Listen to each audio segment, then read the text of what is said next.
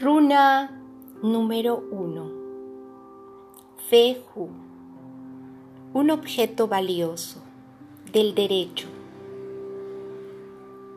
Como es la primera runa, se relaciona con todos los inicios y los nuevos ciclos,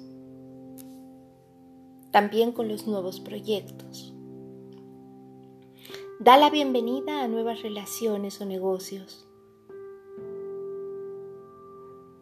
En el mundo de los negocios es la runa donde se siente más cómoda, ya que el ganado, para muchos pueblos antiguos, era su moneda, su poder y su bienestar.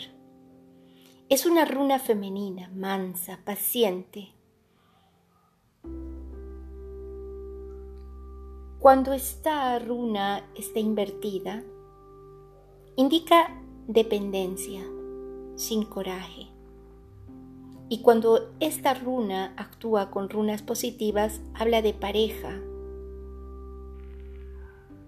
de una buena situación económica, si le acompaña Hifu o Man. Esta runa aparece cuando el consultante debe poner todas sus fuerzas físicas para un buen resultado. Es momento de cuidar el aparato digestivo. Si sale invertida, nos habla de superficialidad y dificultad económica, pérdidas, frustraciones, atrasos.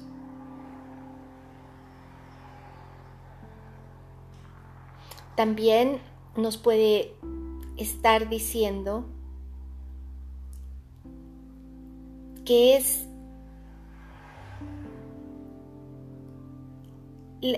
si, si la acompaña él, significa que es un ciclo que se termina. Con la Gu es mujer fuerte.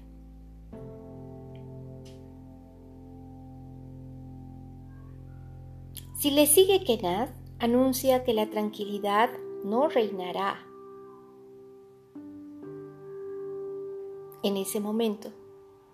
También cuando sale Feju invertida, y como esta runa se rige por Venus, puede indicar que Cupido se equivocó.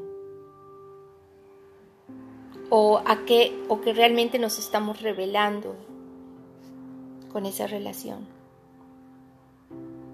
Por eso nos pide paciencia y resguardo Nada se concreta mientras esté invertida.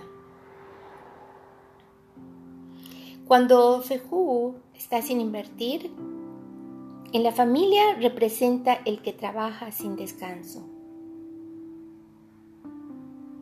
En una multitud se mimetiza y pierde su identidad. En una fiesta prepara todas las bandejas para los invitados y los comensales